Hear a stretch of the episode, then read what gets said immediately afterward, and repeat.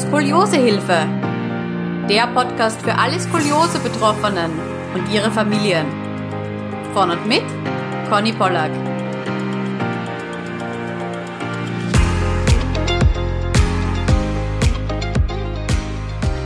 Und herzlich willkommen zu dieser ja besonderen Skoliosehilfe-Podcast-Folge.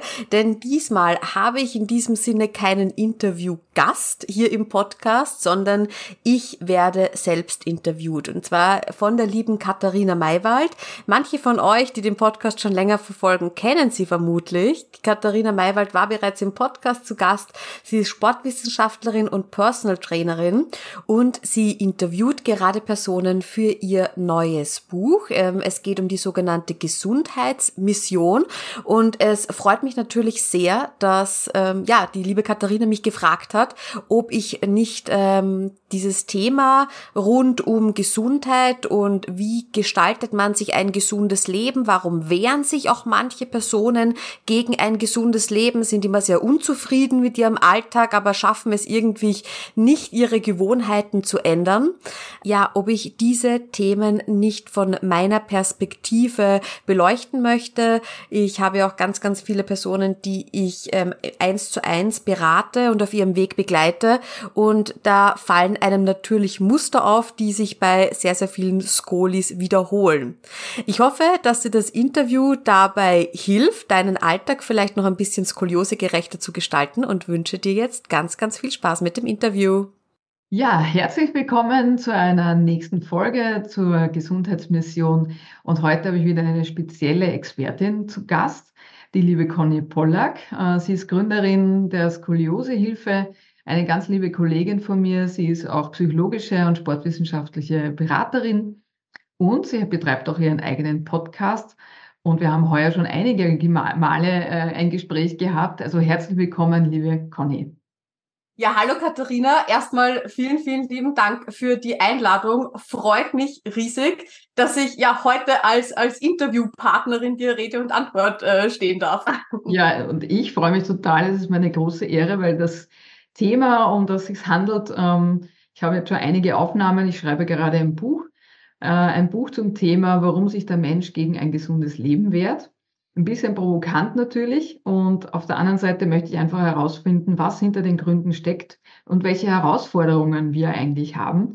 Aber bevor wir da in die Tiefe gehen, ist immer meine erste Frage, auch diesmal an dich, liebe Conny. Was war denn heute dein schönster Glücksmoment? mein schönster Glücksmoment. Ähm, also ich würde sagen, ich habe den Tag heute richtig äh, äh, entspannt gestartet mhm. und ähm, war nach einer kurzen Dusche bin ich gleich, habe mich wieder gleich hingelegt und zwar auf meine Akupressurmatte. Also für alle, die das nicht kennen, diese kleine, die Matte mit diesen vielen kleinen Stacheln, die am Anfang richtig unangenehm ist, aber die entspannt mich richtig und wenn ich da den Tag drauf starte und da zehn Minuten, Viertelstunde drauf liege, ist das ähm, ja absolut ein entspannter Start in den Tag und ich würde sagen, das war heute mein Glücksmoment. Oh, super, genial. Das ist quasi die moderne Version des Nagelbretts. Ist das richtig? Ja, genau, so circa.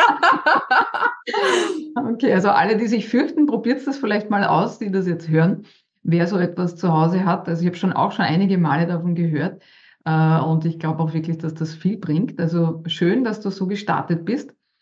Ähm, ja, liebe Conny, wir haben ja ähm, vor allem in diesem Jahr auch schon einige Male miteinander zu tun gehabt, was jetzt Training betrifft, was Faszientraining betrifft.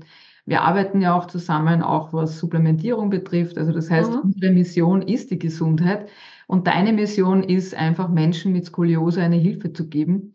Und äh, vielleicht magst du mal kurz über dich erzählen, wie denn so deine Geschichte diesbezüglich ist weil ich finde mhm. die immer sehr äh, tiefgreifend und vielleicht fangt das auch ein paar Menschen ein, die, die selbst davon betroffen sind. Erzähl einmal, wie bist du quasi ins Leben gestartet und wie hat dich diese Diagnose, sage ich jetzt einmal, ähm, mhm. gefasst? Ja. ja, sehr, sehr gerne. Ähm, ja, also ins Leben gestartet bin ich eigentlich ganz normal, sage ich mal. Also da, da war alles noch, alles noch normal. Also Skoliose ist ja eine äh, Wirbelsäulenveränderung. Ähm, das heißt, meine Wirbelsäule ist nicht ganz gerade gewachsen, sondern eben ähm, hat einen, eine S-Form und ist dann noch in sich ein bisschen verdreht. Ähm, das wurde aber bei mir erst mit sechs Jahren diagnostiziert. Also es ist eine sogenannte idiopathische Skoliose bei mir. Das heißt, ich habe keine Keilwirbel oder keine Fehlbildungen der Wirbel und deswegen ist die Skoliose entstanden, sondern es ist quasi ja scheinbar ohne, ohne Ursache einfach während des Wachstums ähm, aufgetreten. Mhm. Und als Kind bekommt man davon natürlich ähm, wenig mit. Man hat ja keine Schmerzen, man, man geht vielleicht regelmäßig zum Arzt, aber wenn man dann halt auch keine dementsprechenden Therapiemaßnahmen angeboten bekommt, ja, wird's halt dann leider immer ähm, schiefer und schiefer im wahrsten Sinne des Wortes. Ähm, das heißt, von meinem sechsten bis zu meinem zwölften Lebensjahr hatte ich die Diagnose, aber es ist in diesem Sinne eigentlich nicht wirklich etwas passiert. Mhm. Ähm, ich habe immer gern Sport gemacht. Ähm, Reiten war damals ganz hoch im Kurs und auch Tanzen. Okay. Ähm, genau. Und dann mit zwölf Jahren ist ein Arztwechsel erfolgt und dann ging eben das ganze Programm los. Das heißt, ich bin eigentlich seit meiner, seit meiner Kindheit, seit meinem Teenage-Alter, so ab zwölf Jahren, ähm, gewöhnt, dass ich ja einmal die Woche zur Physiotherapie gehe. Ich hatte unzählige äh, Reha-Aufenthalte in Skoliose-Spezialkliniken. Das heißt, ich habe mhm. meine Sommerferien praktisch dort verbracht. Das wurde immer so getimt, damit ich nichts wie in der Schule verpasse. Ähm, und auch ähm, das Tragen eines Korsetts äh, hat dazu gezählt. Also das ist, manche haben da so eine romantische Vorstellung davon, so eine, ein Mieder, wie man das vielleicht im Mittelalter getragen hat. Ähm, das ist es leider nicht. Das ist ein Hartschalenplastik, aus dem das Ganze ge gefertigt wird und das versucht quasi das Wachstum der Wirbelsäule in die, in die richtige Richtung zu lenken. Ja, und abgerundet wird das Ganze dann noch davon, dass man natürlich seine Physiotherapieübungen nicht nur bei der Physiotherapeutin macht, einmal in der Woche, sondern auch jeden Tag am Abend. Bei mir war es immer 19.30 Uhr. Genau. also das ist Wahnsinn. mal mein, mein, mein Start ins Leben, was so die, was so die, den gesundheitlichen Aspekt äh, betrifft. Also wenn ich dich frage, was du 19.30 Uhr machst, weiß ich es jetzt. ja, genau. Aber das ist gut ab. Vor allem, äh, ich kann mir denken, dass das wirklich äh, sein Leben eigentlich schon ziemlich bestimmt. Hast du äh, Hast du diesbezüglich, weil du sagst von sechs bis zwölf, äh, hast du, wie, wie seid ihr da drauf gekommen? Hast, hattest du denn irgendwann Beschwerden oder ist das dann irgendwann mal in der Schule vielleicht aufgefallen? Ich kann mich nur erinnern. Ja, ich habe, ähm, ja. Im, Im, Unterricht oder so oder beim, beim, wie sagt man, Schularzt oder so? Ja, leider, leider nein. Also der hat das damals auch erst entdeckt, ähm, der Schularzt, da habe ich schon jahrelang Korsett getragen.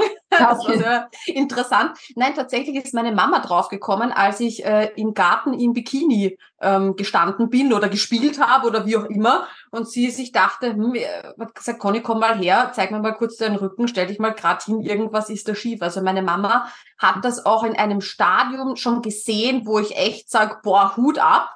Ähm, mhm. Da hätte man noch echt noch viel, äh, viel bewirken können. Äh, mhm. Ich bin mhm. trotzdem dankbar, so wie es jetzt gekommen ist. Ist alles schon in Ordnung so, aber muss mhm. ich sagen, also Loba, meine Mama, die hätte da echt, äh, echt früh mhm. schon eingegriffen. Toll, ja, also das, das zahlt sich schon aus, genauer hinzuschauen natürlich. Ne? Auf Aber jeden Fall. Es ist ja so, dass die Skoliose jetzt nicht von heute auf morgen weggeht. Ne? Also das heißt, das, das ist einfach etwas, wo man damit lebt oder lernt, damit umzugehen. Und ich habe dich mit dem Korsett, ähm, ich glaube Coco oder so nennst du sie. Genau, Connys Korsett Coco, ja. ja so habe ich dich kennengelernt ähm, bei einer Ausbildung. Und äh, ich habe, wie gesagt, damals ähm, auch, möchte ich es hier erwähnen, hat mich das sehr beeindruckt, deine Geschichte. Und vor allem, ich will dir da auch den, den Platz geben, äh, vielen anderen Menschen, die vielleicht in einer ähnlichen Situation sind. Wir haben ja auch schon in mehreren Gesprächen immer wieder auch erwähnt, wie viele Menschen eigentlich unter chronischen Herausforderungen stehen. Ne? Mhm. Ähm, ich bin auf Knie- und Rückenschmerzen spezialisiert. Das heißt, ich habe eigentlich auch äh, in meinem Umfeld sowohl als Kunden natürlich die meisten Menschen leiden unter irgendeinem chronischen Rückenschmerz, sage ich jetzt einmal salopp formuliert. Manche sind ein bisschen intensiver, manchmal ist es äh, weniger intensiv, aber grundsätzlich glaube ich, ist, dass, dass dieses Thema sicher äh, viele Leute beschäftigt. Ja. Also das heißt, ähm, man, man darf natürlich nichts ähm, schmäler machen oder irgendwie sagen, na gut, das ist eh nichts, sondern man darf natürlich immer wieder hinschauen. Aber wie siehst denn du, was sind denn so die Herausforderungen, damit man ein, sage ich jetzt einmal, schmerzbefreites oder freies Leben führen kann? Hm. Ja, äh, Katharina, ich finde, das ist, das ist, glaube ich, die Frage, die, die Frage, die wir, die wir uns alle stellen. Und ich versuche das mal auf meine Art und Weise äh, zu beantworten.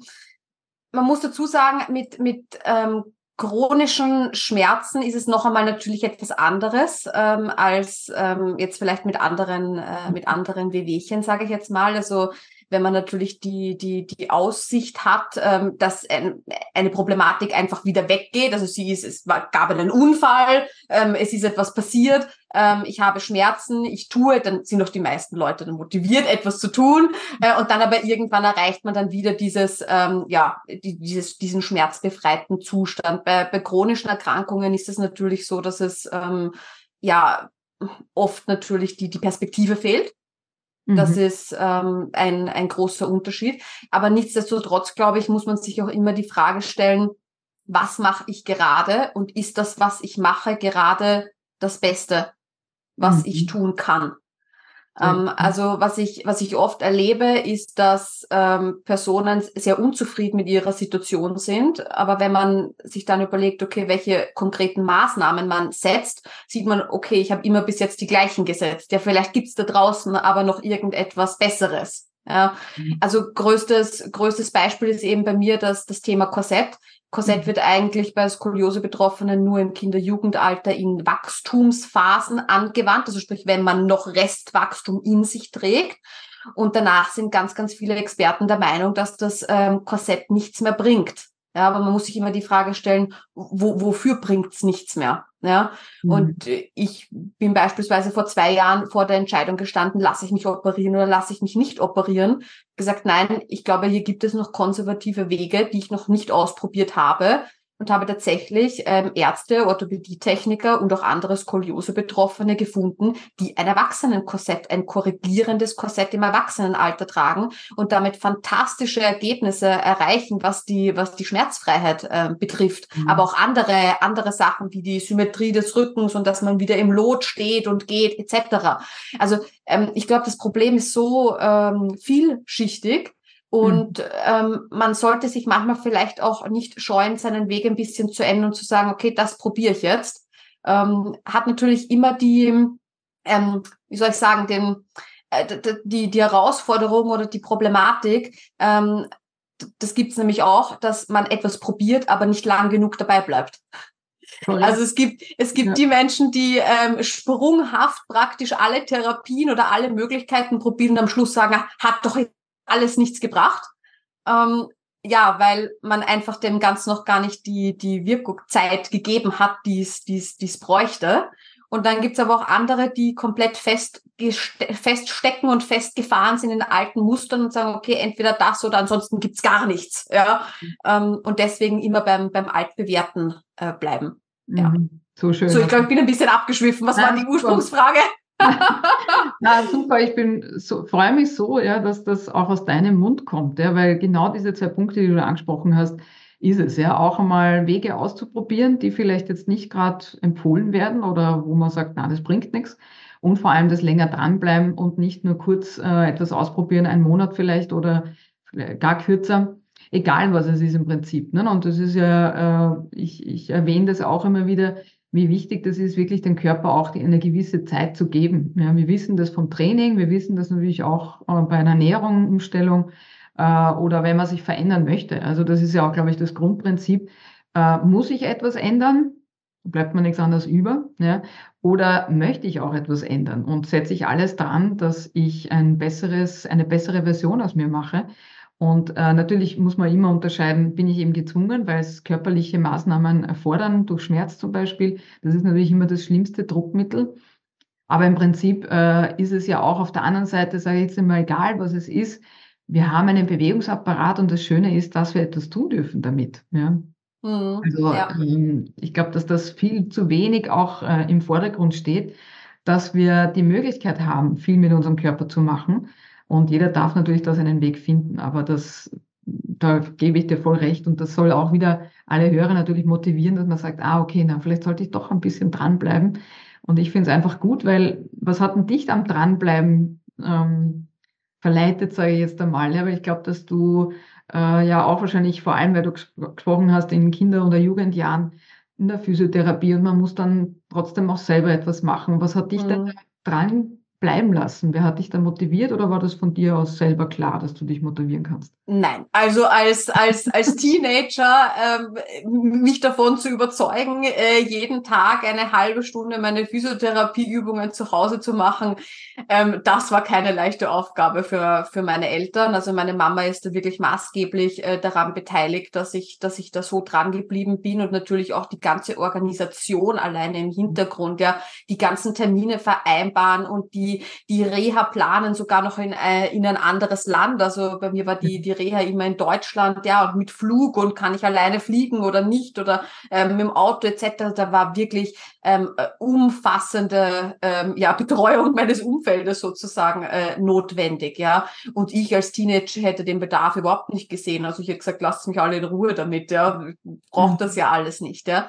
Aber ähm, sie hat es immer wieder geschafft, mich zu, zu motivieren und da bin ich äh, ja bis, bis heute dankbar mit den unterschiedlichsten Maßnahmen, nicht natürlich nur gut zureden, das funktioniert irgendwann nicht mehr, sondern mich auch ähm, dran zu halten, zu überlegen, hey, wie kann man sich diese Zeit die man verbringt, ähm, noch schöner gestalten. Also ich habe dann beispielsweise bei den Übungen immer immer Hörbücher gehört. Also ich habe immer Hörbücher geschenkt bekommen, ähm, die ich mir damals schon. ja damals schon, also die habe ich mir gewünscht und ich habe dann aber immer nur gehört, immer diese Hörbücher nur weitergehört, wenn ich meine Übungen gemacht habe. Ah, ja, weil Fernsehen oder so daneben bei, das ging nicht, das hätte mich zu sehr abgelenkt. Es ist auch sehr viel Konzentration bei den, bei den Übungen notwendig. Aber so hat es dann ab und zu, und je größer ich geworden bin, doch ab und zu auch geschafft, dass ich äh, sogar länger unten geblieben bin, freiwillig, weil halt das Hörbuch gerade so spannend war. Ja, mhm. also ich glaube, es gibt immer Möglichkeiten, sich irgendwie ähm, zu, zu motivieren. Ja, mhm. ähm, und was natürlich auch, also wenn es jetzt gerade um das Thema Sport geht, ich habe dann ich glaube, mit, mit ähm, 17 oder 18 mich das erste Mal in einem Fitnesscenter äh, eingeschrieben, obwohl meine Mama eigentlich am Anfang gar total dagegen war. Ja. Mhm. Ähm, und ich glaube, wenn man dann mal merkt, wie gut einem das tut, ähm, körperliche Betätigung gerade in, in Ausgleich zu dem vielen Sitzen, das wir im Alltag haben, ähm, dann will jetzt nicht sagen, wird man ein bisschen süchtig danach, aber man merkt einfach, dass es einem gut tut ähm, und man geht gerne hin. Und wenn man diese alten Muster mal durchbrochen hat vom, vom, vom Sitzen vom Schreibtisch äh, gleich auf die Couch, sondern halt eben äh, dazwischen noch ins Fitnesscenter oder rausgeht etc., ähm, dann und mal in diesen Flow-Zustand, sage ich mal, reinkommt, mhm. ähm, ja, dann, dann macht man das auch gerne. Also ich glaube, man muss auch ein bisschen ähm, das finden, was zu einem passt und sich nicht einfach etwas drüber stülpen lassen. Es, es muss nicht immer die komplette Überwindung bedeuten, etwas für seine Gesundheit zu tun. Es ja. darf auch Spaß machen. also schon wieder etwas Gutes, ja. Also das, das deckt sich immer in den Gesprächen auch. Es soll Spaß machen, ja, weil ich habe jetzt gerade äh, sehr stark zugehört und du hast von dem Flow gesprochen und ich kenne es natürlich auch aus der Sportwissenschaft, man hört das immer wieder.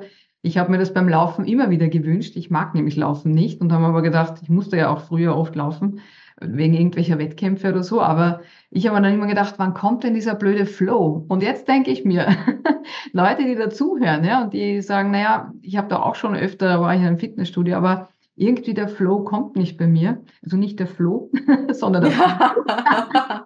ähm, was ist denn da für dich so ein Trick gewesen? Hat dich da, hast du einen Trainingsplan gehabt? Hast du da irgendwie eine Unterstützung gehabt? Oder kam das wirklich aus dir, weil du dich äh, eben eingeschrieben hast, dass gesagt hast, okay, ich setze mich jetzt in das, in, auf das Gerät und mache das Gerät, aber wie, das, das frage ich mich jetzt, wie das du geschafft hast, in diesen, in diesen Rhythmus zu kommen, dass dir das taugt.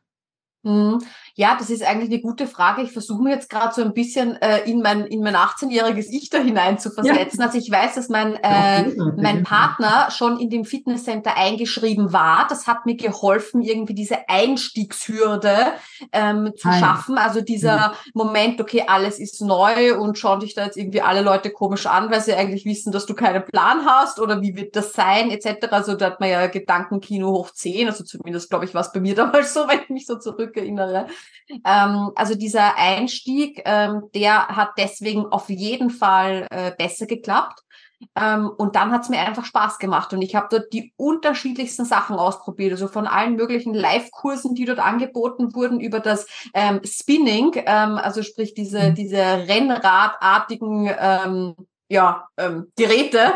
Ähm, mhm. Da gab es einen eigenen äh, Spinning-Raum. So bin ich zum Beispiel dann auch zum Rennradfahren gekommen. Also ich habe jetzt auch eigentlich nur ein Rennrad, weil ich das im Fitnesscenter im stehenden Zustand ähm, ausprobiert habe. Ja, also so kommt man einfach so von, von einem zum, zum, zum nächsten ähm, und, und probiert sich da halt eben durch. Ja, aber beim Laufen habe ich übrigens auch nie einen Flow-Zustand erreicht. Beim Spinningfahren schon. also, also es braucht auch eine Portion Neugier natürlich und ja. äh, das Spinning hat mich auch damals sehr fasziniert. Das war auch nicht in meinem Kopf drinnen, aber ich habe hab dann auch mal Straßenrennrad äh, ausprobiert. Ja, unglaublich, diese Geschwindigkeit und einfach das Gefühl. Ja, äh, mm. Also ja sich da zu entdecken, finde ich, finde ich grandios. Ja. Ah, du sagst gerade ein richtig, ein richtig wichtiges Stichwort, sich zu entdecken. Mhm. Ähm, und das ist jetzt ganz spannend, weil ganz viele, habe ich das Gefühl, ähm, haben ich weiß nicht, ob es an unserer, an unserer digitalen Welt auch ein Stück weit liegt oder generell, wie wir leben, aber ich habe schon das Gefühl, dass viele Personen irgendwie den, den äh, Bezug zu sich selbst etwas verloren haben. Ja. Also was möchte ich machen? Womit möchte ich meine Zeit verbringen? Was macht mir Spaß? Ja und nicht immer nur mitzugehen, weil mich irgendwer mitzieht oder weil ich halt nicht allein gehen möchte, dann gehe ich halt irgendwo hin mit. Nein, was, was macht ich? Ich mhm. darf auch mal alleine sein, auch mit mir selbst. Und das darf mir, darf mir auch Spaß machen, ja. Ähm, und das ist, äh, glaube ich, auch ein ganz ein wichtiger Punkt. Ja, gebe ich da vollkommen recht. Kann ich total unterstreichen, äh, dass man nicht, äh, dass man nicht alleine ist, sondern dass man einfach sich selbst wirklich fragt, was, was gefällt denn mir? Ja? Und das ist, glaube ich, wirklich eine große, ein super Tipp, ja, dass, dass man selber mal schaut, okay, was macht mir denn wirklich Spaß und das, das sich anschauen. Und es können da wirklich teilweise Sportarten rauskommen, die grandios sind. Ja, also genau. offen sein, neugierig sein und neugierig bleiben. Ja, ja wunderbar. Das heißt, äh, das heißt, du hast für dich eigentlich diese, ähm, wenn ich es richtig verstanden habe, weil ich auch immer so ein bisschen in die Kindheit reingehe. Das heißt, du hast eigentlich von Kind an immer gerne Sport gemacht. Sind mhm. eigentlich deine Eltern auch sehr sportlich oder, oder hast du das ähm, von dir aus? Mittelmäßig würde ich sagen. Also mhm. gar nicht so sportlich, wie ich es bin. Also ich glaube, ich bin die sportlichste in der Familie. Aber sie haben es immer sehr gefördert. Weil ja. natürlich auch immer im Hinblick auf die Skoliose war immer klar, gerade Hobbys, die dann äh, einen wieder zum Sitzen verleiten, da waren sie auch sehr vorsichtig, das noch zusätzlich zu fördern und haben dann eher auch den, den, den Sport mehr gefördert, wofür ich sie sehr, sehr dankbar, also ihnen sehr dankbar bin. Ähm, aber genau, also so, so war das bei mir. Also eigentlich ähm, we weniger, würde ich sagen, von, von meinen Eltern mhm. ausgehend. Mhm. Wäre auch immer spannend, ne? Das, ähm, also das, was ich jetzt so recherchiere und, und auch für mich selber entdeckt habe, ist natürlich, dass ja die ersten, sage ich jetzt einmal, ähm, ähm, wie soll ich sagen, nicht Heroes, sondern Vorbilder eigentlich, ja aus der Familie oft entstehen. Mhm. Äh, und wenn man die nicht von zu Hause bekommt, äh, dann sucht man sich die meistens. Ne? Also wenn man Sport interessiert ist, äh, dann schaut man wahrscheinlich auch gern irgendeine Sport dazu. Ich weiß nicht, ob das bei dir auch der Fall ist. Hast mhm. du für dich eine, ein Vorbild, wo du sagst, dass dem eifere ich nach oder habe ich nachgeeifert?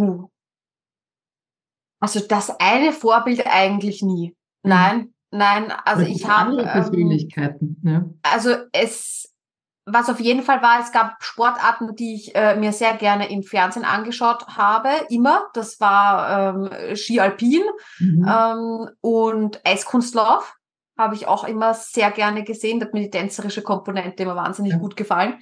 Ähm, genau, Nein, aber ansonsten würde ich jetzt sagen, also äh, viele, viele ähm, Sportler, die ich als sehr inspirierend äh, bezeichnen würde, aber jetzt nicht den einen, wo ich sage, das ist jetzt.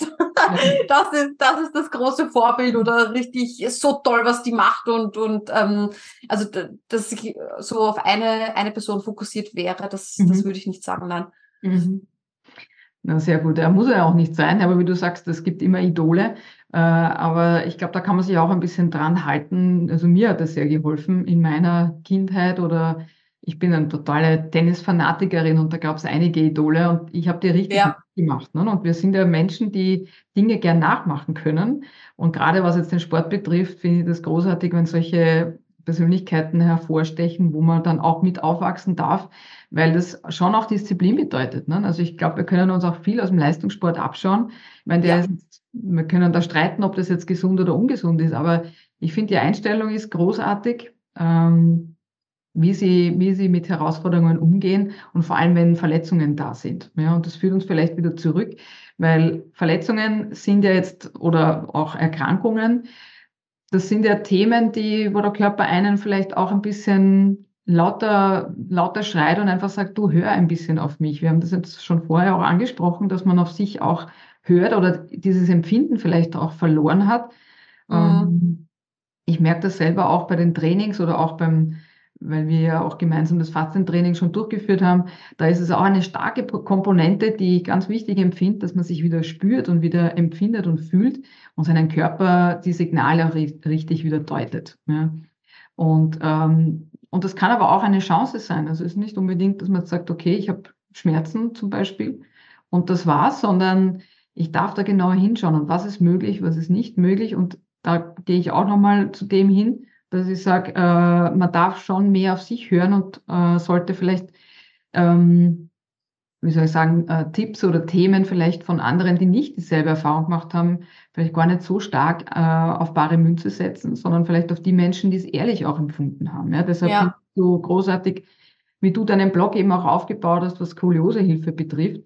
Ähm, Möchtest du da vielleicht noch äh, weiterhaken, was so die, die nächsten Herausforderungen sind? Vielleicht auch jetzt im Erwachsenenalter gibt es da Themen und Herausforderungen, was das betrifft, wie man damit umgeht? Mhm. Also zu, zuerst würde ich gerne noch auf eine Sache äh, eingehen, weil du es jetzt gerade so, so, so halb angesprochen hast. Ähm, man kann äh, Schmerzen oder eine Erkrankung auch als Chance sehen.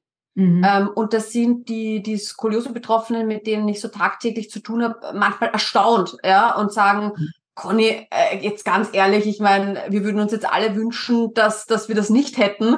Ähm, ja, aber ähm, ich finde, in, in, in jeder so einer Herausforderung steckt eben auch eine, eine ganz, ganz große Chance. Und ich glaube, dass viele Charakterzüge, die ich heute habe, nicht so ausgeprägt hätte, wenn ich keine Skoliose hätte und nicht diese Geschichte mitbringen würde. Ja. Ähm, und im Endeffekt macht mir mein Rücken jeden Tag einen, äh, einen sehr, sehr groß, ein sehr, sehr großes Geschenk, wie ich finde, weil ich muss darauf hören. Mhm. Ähm, und man sagt immer, Menschen verändern sich, weil sie ähm, weg von etwas wollen oder hin zu etwas wollen. Also bei, bei manchen klappt ja das, ähm, das ich sage jetzt einmal, die, das Bikini-Foto ähm, am Kühlschrank, die wollen hin zu diesem, zu diesem Optimalbild, was auch immer das, das, das, das sein mag, ja. Und dann gibt's aber die Leute, die eben weg von einem Zustand wollen, ja. Ähm, und das ist, äh, ich glaube, die meisten Leute sind weg von Menschen. Also das äh, primär, also ich glaube, wir sind immer beides, aber dass wir primär weg von Menschen sind. Ähm, also sprich, wir haben Schmerzen, wir wollen weg davon. Mhm. Oder wir haben Situation XY irgendwann mit der Schmerz, egal jetzt ob, ob, ob psychisch oder physisch, so groß, dass ich weg davon möchte. Ja. Und mein Rücken macht man natürlich ähm, schon immer wieder, ich habe das immer ein bisschen im Hinterkopf, auch wenn ich eben gerade keine Schmerzen habe, so hey, ja, du bist jetzt hier gerade schmerzfrei und dir geht's gerade so gut, weil du so gut jetzt schon auf deinen Körper hörst. Mhm. Und das, was vielleicht andere erst mit 40, 50, 60 ähm, erleben, dass sie dann sagen, boah, mir tut alles weh, ja, warum? Naja, ich sitze die ganze Zeit, mich sollte vielleicht was verändern. Diesen Gedankengang, den darf ich halt jetzt schon mit meinen 27 Jahren äh, durchleben. Mhm. Und das sehe ich als einen großen, großen Vorteil. Und äh, langfristig gesehen, glaube ich, dass das ähm, ja mir wirklich einen, einen Vorsprung auch bietet äh, anderen gegenüber. Ja.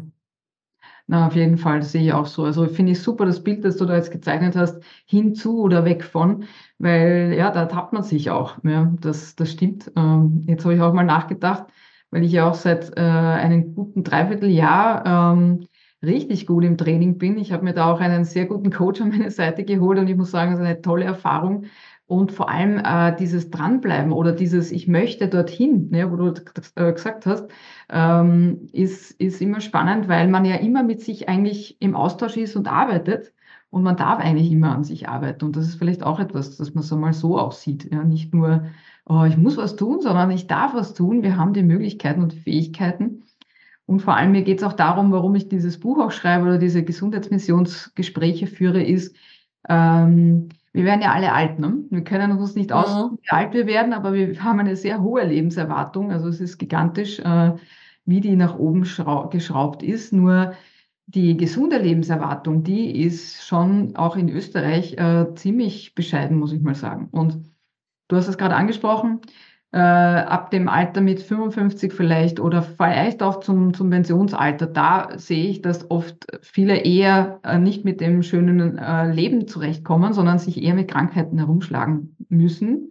Und äh, je früher wir dessen uns bewusst sein, dass wir es in der Hand haben, selber viel zu machen, dann äh, ist das Bild, was du jetzt gerade gezeichnet hast, wir dürfen uns um unseren Körper kümmern, so wie wir uns auch über äh, jedes Gerät kümmern. Ne? Ein Auto zum Beispiel, das kommt auch im Buch vor, das ist etwas, ein Heiligtum für den, für den Österreicher, glaube ich, auch oder für jeden Menschen. Und den hegt und pflegt man aber seinen eigenen Körper vielleicht nicht so. Und deshalb mhm. äh, dürfen wir da auch wirklich ein bisschen drauf schauen. Was mich jetzt noch interessiert ist, äh, was hast denn du dir für, für Gewohnheiten angeeignet, die, die dir gut tun? Ähm, also ich glaube, das, was mir am, am meisten gut tut, ähm, ist, dass ich die Zeit, die ich für mich selbst aufwende, nicht am Ende des Tages konsumiere, sondern zu Beginn des Tages. Weil es ist das mhm. Wichtigste, was ich an diesem Tag vorhabe. Und das ähm, hat bei mir lange gedauert. Also ich war immer ein sehr pflichtbewusster Mensch. Leistungsgedanke ist voll in mir drinnen. Ähm, ich glaube, das werde ich auch so schnell, so schnell nicht los. Ähm, aber dementsprechend bin ich immer schon schon früh aufgestanden, aber ich habe immer mit der mit der Arbeit begonnen. Sei das früher mit dem Studium oder jetzt halt eben mit äh, mit ähm, Arbeiten in der nicht selbstständigen Tätigkeit oder auch selbstständigen Tätigkeit. Ja, also immer zuerst das Pflichtprogramm, sage ich mal, äh, runtergespult. Ja, und mhm. somit habe ich aber die Stunden, wo ich am meisten da bin, äh, sowohl geistig als auch, als auch körperlich, ähm, ja, für, für etwas verwendet, was aber nicht mir primär als, als ich jetzt, als Person und jetzt nicht als, als Skoliosehilfe oder als, als, als Arbeitnehmerin, ähm, ich habe diese Zeit eben nicht für mich genutzt. Mhm. Und ähm, das habe ich verändert. Also ich versuche jetzt ganz anders in den Tag reinzustarten. Mhm. Ähm, so eben auch, wie eingangs erwähnt, was mein Glücksmoment äh, war. Immer gelingt es natürlich nicht, aber immer, immer häufiger. Ich lese mhm. auch gerade ein sehr interessantes Buch, ähm, The Five O'Clock Club, also der, der 5 Uhr mhm. Club. Mhm. Also äh, ja. gestalte deinen Morgen ähm, und äh, nimm dir die mhm. Stunde von 5 Uhr bis 6 Uhr in der Früh nur für dich selbst und ähm, dein Leben wird sich gänzlich verändern. Äh, Finde ich sehr spannend. Mal schauen, ob ich das äh, nicht auch als implementieren mal werde, dass ich wirklich äh, um, um fünf in der Früh aufstehe und diese, diese goldene Stunde für, für mich nutze. Ähm, ich glaube, das ist ganz, ganz wichtig. Ja, ähm, und Sport oder so, das geht sich bei mir in der Früh auch nicht aus oder oft nicht aus. Ähm, aber ich versuche mir eben generell diese Viertelstunde auf der Akupressurmatte oder mal kurz etwas zu lesen, rauszukommen, wirklich in den Tag zu starten, wie ich das möchte, ohne Hektik und ohne soziale Medien etc. Mhm. tut mir persönlich äh, sehr gut und bringt mich auf meiner Reise deutlich voran, habe ich das Gefühl. Mhm. Da werden sich jetzt viele äh, schrecken und sagen, was, noch früher aufstehen? Aber mhm. schon einiges gehört und ich habe das auch selbst äh, mal ausprobiert. Wirklich ein paar, ich habe es mal nur ein paar Tage gemacht, aber das ist unglaublich. Also das ist so wertvoll, wenn man den Tag nur mit sich beginnen kann. Also das heißt, äh, ich habe keine Kinder, du hast, glaube ich, auch noch keine Kinder, mhm. aber es ist trotzdem möglich, weil ich einige Familien kenne, äh, die das auch so durchziehen. Und es ist wirklich diese Viertelstunde oder halbe Stunde, je nachdem, wie viel man sich Zeit nehmen kann. Also es lohnt sich, wenn man einfach sagt, okay, ich drehe mal den Wecker früher auf und habe mal nur die erste Viertelstunde für mich. Also egal was. Mhm. Man, aber ich würde auch sagen, vielleicht nicht gleich aufs Handy setzen, sondern wirklich mal was Sinnvolles für sich zu tun. Ja, ja, du sagst es. Und vor allem auch die, diesen Gedanken dann schon etwas geschafft zu haben, schon etwas die, für mich gemacht zu haben den ganzen Tag. Und nicht mehr dieses auch Damoklesschwert vielleicht über mir mit, ach, ich muss ja meine Übungen noch machen, ach, und das ja. wollte ich ja auch noch für mich, naja, und jetzt ist dafür keine Zeit mehr. Und dann denke ich irgendwie den ganzen Tag dran, stress mich super, nur um dann völlig fertig am Abend ähm, zu der Erkenntnis zu kommen, U ist sich doch nicht ausgegangen. Es waren doch wieder 400 Sachen wichtiger. Und als weil, ich. genau, das wollte ich gerade sagen, ja, weil, weil man nicht an erster Stelle kam, sondern dass man genau. vorschiebt und man selbst wieder überbleibt. Ne? Aber die Erkenntnis, dass man zuerst mal drankommt, äh, ist wirklich, glaube ich, ein ganz wichtige, das viele noch nicht verstanden haben. Und ich stelle mir das immer wie im Flieger vorne, wenn Sie da äh, dieses ähm, Erste-Hilfe-Maßnahmen da erklären, ist zuerst immer, wenn die Atemmaske runterfällt, braucht man, muss man zuerst aufsetzen, um andere auch zu helfen. Und genau. das ist für mich immer so ein Symbol, wo man denkt, okay, die ersten zehn Minuten gehören nur mir an diesem Tag. Ja. Hm. Ja, also ich glaube auch, ähm, also man muss jetzt nicht nur um, äh, es geht, ich glaube, es gibt nicht nur nicht nur ein Weg führt nach Rom und ja. jeder hat, hm. glaube ich, seinen ähm, seinen eigenen Weg. Aber so wie du sagst, ja, es muss nicht um fünf Uhr in der Früh aufstehen sein, äh, es muss keine Stunde sein. Es reicht vielleicht die zehn Minuten, Viertelstunde äh, vor allen anderen wach zu sein, äh, dass ich auch schon äh, komplett anders mit einem ganz anderen Mindset in den, in den Tag starte. Und das überträgt sich natürlich dann auch auf mein um Umfeld. Mhm. Und man hat ja die Wahl, ne? Man hat die Wahl, also das mal auszuprobieren oder eben nicht. Und man kann. Genau, man hat, du sagst es, man hat die Wahl. Und das, das, und das war so lange etwas, was bei mir nicht in mein Hirn reingegangen ist, ja, dass diese ganzen ähm, Angewohnheiten, die, die wie in Stein gemeißelt scheinen, gar nicht in Stein gemeißelt sind. Mhm. Die sind von mir selbst auferlegt. Und ich mhm. darf jedes Mal aufs Neue hinterfragen, ähm, möchte ich diese Gewohnheit behalten oder nicht? Tut sie mir gut oder nicht? Nur mhm. dazu muss ich erstmal in diese Reflexion kommen. Dazu brauche ich vielleicht doch einmal diese, die, diese Stille und diese Überlegung, so, hey, wie kann ich mein Leben wirklich so gestalten, wie ich das möchte? Und das geht, finde ich, weit über den, über, über die Vermeidung von jetzt Krankheiten oder Schmerz oder sonstiges darüber mhm. hinaus, ja, sondern da mhm. geht es um, das, um, um die essentielle Frage, wie will ich eigentlich mein Leben gestalten? Und wann ist mein Leben glücklich? Oder wann, wann schaue ich auf mein Leben zurück und sag, das war's. Das war mein Leben und es war richtig geil. Mhm. Aber ich glaube, dass auf diese, auf diese Frage ganz viele Leute keine Antwort haben. Auch ich habe meine persönliche Antwort darauf noch nicht hundertprozentig gefunden. Ja? Ähm, aber, aber sich mal diese, mit diesen Fragen auseinanderzusetzen, ich glaube, die kann uns allen ein Stück weit weiterbringen. Ja, und die Reflexion und vor allem diese Reflexion, von der du gesprochen hast und auch äh, dieses, dieses Selbstbestimmte. Ja, ich glaube, dass viele äh, eben denken, man ist nur fremdbestimmt, wenn man jetzt vielleicht nicht sein Leben äh, bestimmen kann, weil es halt Voraussetzungen gibt, ne? der Arbeitsplatz oder Familie oder so. Aber da drängt sich für mich auch immer die Frage auf, okay, wie viel wert bist du dich, bist du dir selbst im Prinzip? Ne? Und das, das beantwortet dann auch oft die Frage. Ne? Aber äh, finde ich großartig. Es ist ein Punkt, den, der mir total gefällt, äh, wo ich mir wünsche, dass viele das vielleicht aufnehmen und das einfach mal probieren. Ne? Mhm. zu schauen, ja. wie es gut anfühlt. Für mich ist manchmal auch die Zeit nach dem Mittagessen, wenn ich das mache, äh, aber ich habe schon noch einen geregelten Tag, wo ich äh, 20 Minuten mir auch einen Powernap gönne. Und das mhm. hätte ich, ich habe mir das im Studium angewöhnt und ich muss sagen, es ist ein Wahnsinn, egal wo ich bin, wenn es möglich ist natürlich, dann äh, ja, auch in den Ausbildungen ziehe ich mich dann gern zurück und, und schließe dann mal die Augen. Das ist Wahnsinn. Das ist auch wie eine, sind 10 Minuten, 20 Minuten, die richtig gut tun ja, und mhm. keine verlorene Zeit ist. Ja, ja es, genau, es ist keine verlorene Zeit, du sagst es. Ja, ich bin auch ein großer Fan von Powernaps. Mhm. Gelingt es dir? Also äh, kannst du das? Hast du, wann ja, ja, ja. Also ich habe mir das auch, ich habe mir das auch äh, irgendwann mal, ich glaube, wir hatten das sogar in der Schule so ein äh, Power äh, Napping äh, Seminar damals, äh, mhm. also Seminar, also wir haben wirklich darüber ähm, auch wissenschaftlich gesprochen, was das denn bewirkt und dass man natürlich nicht in diese Tiefschlafphasen kommen sollte etc. Ähm, aber bei mir wirkt das auch Wunder. Also das ist oft wirklich komplett neue, äh, mit, mit neuer Energie fühle ich mich dadurch flutet. Genau, und diese Tipps äh, findet man dann auch übrigens in meinem Buch. Also da habe ich ja schon einiges zusammengefasst. Und da erkläre ich auch, wie so etwas funktionieren kann, weil du hast es gerade erwähnt. Ähm, man darf natürlich auch nicht zu lange schlafen. Es gibt da unterschiedliche Methoden.